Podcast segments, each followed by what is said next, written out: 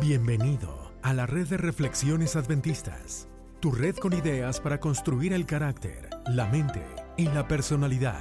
Esta es la hora del gluten. Y para compartir ideas ridículamente serias, se quedan con ustedes Dr. Dancy y Dr. Nard. Las ideas compartidas aquí no son consejo profesional. Estas solo reflejan una conversación amigable entre dos personas que no tienen más que hacer. Para cualquier molestia, consulte con su médico familiar. Doctor Nard, estamos de regreso. El doctorísimo. ¿Cómo está? ¿Cómo estamos, doctor Anse? Muy ¿Qué tal? bien. Todo bien, todo bien. Excelente. Oye, ¿qué tenemos hoy? ¿De qué vamos a hablar hoy? Mira, hoy tenemos de todo, pero vamos a hablar como de- del, del miedo a las cosas. El miedo a Pero antes de meternos a eso, ¿qué tal si le mandamos saludos a alguien especial que tenemos en la lista? ¿Quién nos, quién nos sigue ahorita? Mira, a mí me gustaría mandarle saludos a Casta, la cual nos escucha desde Portugal y muchos Así saludos es. para ella, muy cordiales y abrazos también. Sí, Esperemos sí, que el gluten de hoy sea de su agrado también. ¿Cómo no? Muchos saludos. bueno, doctor Dancy, este, cuéntame qué, qué vamos a hablar sobre, sobre tener miedo, porque yo tengo miedo a muchísimas cosas, pero vamos a ver Bueno, la pregunta, sí, la pregunta que te quería hacer primero para empezar esto es, mm, si tienes miedo de muchas cosas, dinos una nada más, alguna cosa a la que tú le tengas temor. ¿Qué sería? Oye, si supieras- pero tú, ajá, Se me, se me ocurre algo y la gente no, no, lo, no lo entiende muy bien. Yo toco cello ok, y le tengo miedo a tocar en, en un solo o, o cuando me Ujú. toca tocar al frente sin, sin nadie. O yo y un piano, más nada. Ah. No me gusta, pero para nada. Me da miedo, me pongo a temblar. si tengo otras personas al lado mío, no me importa. Eh, una, Ok. una orquesta, un cuarteto, algo así. ok. Pero no, no, no, no me gusta para nada. Y la gente dice, bueno, sí, pero cuando tocas, yo no, bueno, no me gusta, no me gusta. Pero bueno, así es las cosas, pues. Vamos a tener que organizar algún solo para Dr. Nard. Oye, No, yo, yo creo que es semejante al tuyo en, en términos a, a- a la ejecución de algo, es el performance. Sí, a sí, sí. mí, yo le tengo temor a entrar a alguna carrera y no terminarla o terminar último. Eh, Sí. De hecho, de hecho ya me ha pasado. No, Sí, he- sí. no- ya me ha Ya, ya. pasado. Yo creo que mi miedo sí ¿Qué es cosa, que no fundado, que no fíjate, entraste? porque no sé si tú has tocado y se te ha olvidado las notas, no sé, o enfrente de todo. Claro. Uh, Como Sí, solo, sí, sí. como solo, no, pero como en, en- como solista. sí pasa, claro que pasa. Lo que pasa es que te, te pasa y, en, ¿sabes? Lo, lo parapeteas o, o- o tratas de, de saltarte lo que, te, lo que se te olvidó y pretendes que no pasó nada y eso es parte de lo que está escrito y sigue. Ah, bueno, sí entonces es miedo y fundado, miedo fundado. Igual a mí, en el mira, pánico, claro. yo, yo nunca he terminado de último todavía. Ah, siempre dicen que Sí. sea, ah, siempre hay alguna primera vez para todo, pero, pero sí he hecho un, un este, DNF, que es Do Not Finish, no, no, no- en español no he terminado, eh, una vez. Un ultramaratón de, no sé qué era, 100 kilómetros eran. Y, y- Ah, bueno, y pero no es que pude. Me dio frío, salí. Me regañó mi esposa, me dice, ¿para qué vienes? Gastamos dinero, sigue, sigue. Y le digo, no puedo, me enojé. Pero me da miedo, me da miedo. No sé si me da miedo por lo de mi esposa que me regañó otra vez. o, ¿O por qué? ¿O porque tenías hipotermia y te estaba o comenzando a cerrar la- ahí? eh, podría ser de todo, igual una combinación. Mira, déjame te comento de algo. Hay alguien que le, do le dio miedo a algo. Eh, es, es un, es un factor interesante. Este, este hombre se llama Harold West. Harold West. Y, y este, él tenía miedo a morirse y, y que no Ajá. esté muerto. O sea, déjame, déjame explico. No Ya, tenía miedo ya, a ya. morirse, tenía miedo a que él lo dieran por muerto y lo enterraran y que estuviera vivo. Y que estuviera vivo. sí, y que sí, sí. estuviera vivo. Y, y me imagino que, oye, no sé cuándo vivió. Eso te lo debo, pero me imagino que has oído hablar de esta um, catalepsia.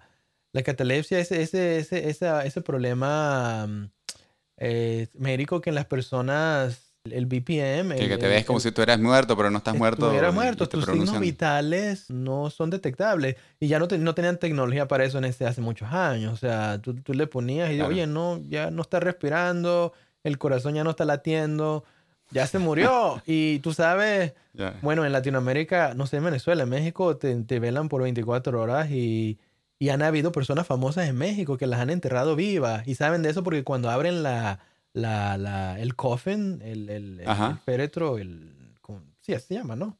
el ataúd, La tumba o lo que sea. el ataúd, el ataúd, ah. ven cómo las personas han querido salir, o sea, la están, qué traumático, No, ¿no? de verdad. Sí, entonces esta Wow. persona dice, me entierran y qué hago, imagínate.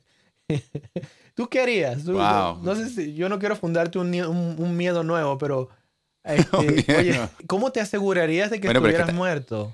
Que dejarías algo en tu, en tu testamento. Oye, asegúrense que... que Oye, testamento, doctor Dancy, asegúrate ahí. Y, y si, no sé, búscate de tres opiniones de doctores diferentes, a ver qué, qué pasó. Me Y pones que sean un- cardiólogos de, de Harvard y de Boston Hospital, porque si no, Así no. mismo, porque si no. Mira, eh, te digo lo que hizo este señor. Dejó en su testamento que su doctor le atravesara, como si fuera vampiro, le atravesara el corazón con una estaca. No. Con una estaca ¿Qué lo para que era? asegurarse que estuviera vivo. Pero no nada más eso, viera hasta la paranoia donde llega. Y que le dejaran, que no le atornillaran, porque los ataúdes tienen atorni- tornillitos para cerrarlos. Ya, ya, bien, ya. Que no le atornillaran lo- por si la, la tapa, que la dejaran abierta, por si acaso. Después de que la atravesaron con el corazón. No, no. Así demasiado. fue. Si te gusta lo que estás escuchando, dale manita arriba en nuestras redes sociales. Nos puedes encontrar como Adventist Reflections Network en Instagram y Facebook. Déjanos tus comentarios, quejas y sugerencias y comparte este episodio para que otros también puedan formar parte de esta familia, tu familia, la familia de la hora del gluten. Entonces, él murió a los Demasiado. 90 años. Murió a los 90 años y, y se hizo como, como él dijo. Le- él- él- su, su, su médico vino, le atravesó con una estaca de acero el corazón, así como si fuera vampiro. Y le dejaron abierto el ataúd. Y así lo enterraron. Así lo enterraron por temor. a Wow, que qué ganas. Ah, yo sé. Mira, yo pensé que con, con temores tú me dejas, ¿sabes? Yo me, yo me busqué la, la lista. Ay, culebras y arañas. eh, Lo clásico, ¿sabes? Co- Cosas normales. Miedo a volar, miedo a las alturas, A miedo a lo que yo le tengo perros. miedo. Pero, oye, pero esto es un- es extremo completamente Es, diferente. es casi una fobia, yo creo. Pero claro, mira, claro. Eso me recuerda algo, eso me recuerda algo interesante, que, oye, por, por años, por años ya, muchos críticos del cristianismo han dicho que la Ajá. resurrección de Cristo eh, no pasó. Y se han basado Ya, en ya. esto, esto de la muerte, se han basado en que dicen, no pasó, ¿sabes por qué no pasó? Porque Cristo ni siquiera murió. Que eso se me hace interesantísimo. ¿Por qué se me hace interesantísimo? Porque las personas, estos mismos críticos, y aún, aún pastores cristianos, que, o sea, el cristianismo y esa idea no concuerdan, es como paradójico. Están diciendo que, que, que, que aceptan que fue crucificado, pero dicen, no, seguramente Ya. no murió, se fue en un trance ahí mental y así fue como re- no resucitó, sino que salió de ese sistema. Estaba vivo todo el tiempo. Estaba vivo todo el Claro. tiempo. Eh, que, que lo que era, porque, porque, ¿qué tú piensas? O sea, ¿qué sabemos eh, a, a, a menores pasos? ¿Qué es lo que sabemos de la brutalidad del Imperio Romano cuando, cuando Mira, si había algo que hacían muy bien, era crucificar a la gente. O sea, eran expertos, lo hacían a cada rato. De hecho, de hecho, ellos mismos eh, le rompían la- las piernas a los, a los criminales cuando estaban en las cruces para acelerar un poco el sangramiento. Y cuando llegaron donde Jesús no hacía falta, pero eran expertos. O sea, es, eso es como decirle, este, sí, no, o sea, esos, esos romanos mataban todos los días a alguien, por lo menos. Así que no.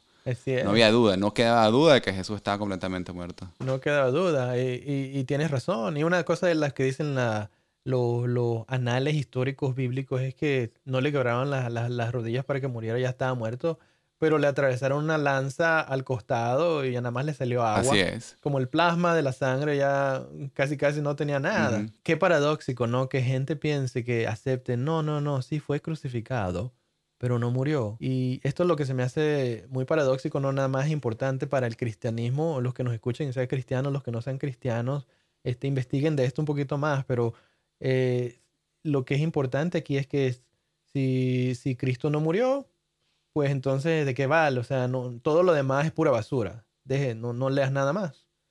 Y, y sabemos que no es Mm. así, sabemos que, que murió porque, lo, como tú dices, eran bárbaros los esos romanos, eran, eran siniestros y, y mataban Claro. bien a través de, esa, de ese método de la crucifixión. Así es. Así es. Entonces, Mi motivo aquí es, más que nada, que la gente, número uno, que investiguen cuáles son sus temores y número dos, más importante es que lean un poquito más acerca de el historial de la cantabilidad bíblica de, de la muerte de Jesucristo. Así es, así es, un tema bien interesante. Así que bueno, de aquí en adelante los temores, doctor Dance, yo creo que hablando sobre eso ya no voy a tener temor de, de morir porque voy a dejar mi, mi tumba abierta por si acaso y con un botón de emergencia adentro si, con- Eso o sea, para bueno. avisarle a los que están afuera. Con No, un no, cable, no, para con un nada, cable, con... Imagínate tú. No, no, No, vale, aquí no hay, no hay temor. No sé yo, no sé tú, pero yo, yo me quedo con mi temor de no terminar carreras y ya.